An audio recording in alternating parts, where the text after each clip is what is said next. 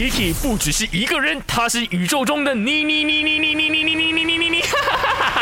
人生多难题，去看 IG Aki Chan is me，看 My 翻转 Kiki。今天呢，我收到这个故事哦，我觉得说非常非常的想要跟你们来 share 一下的。呃，吵架之后，OK，如果他以一个对的方式来对待你的话，那就表示他依然爱你。我依然爱你，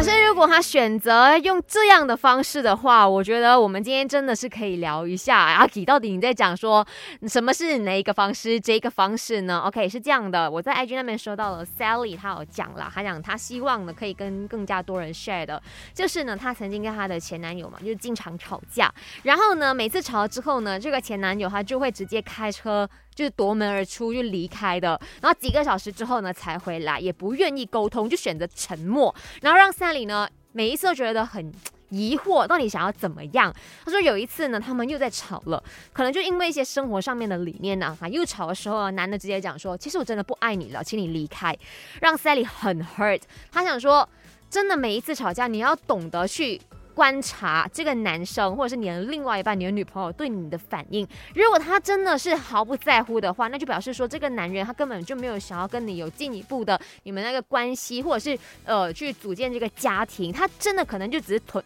纯粹填补自己内心想要恋爱的感觉而已。所以他现在已经不发展啦，两位也找到了更加好的一个人这样子啦。所以希望呢，嗯，这个分享也可以让更加多人哎理解一下，稍微的去引导思考一下。你想要的恋爱是什么？那你现在每一次，如果你也是经历说常常吵架的话，那你吵了之后，其实你有得到你想得到的东西吗？OK，加油喽！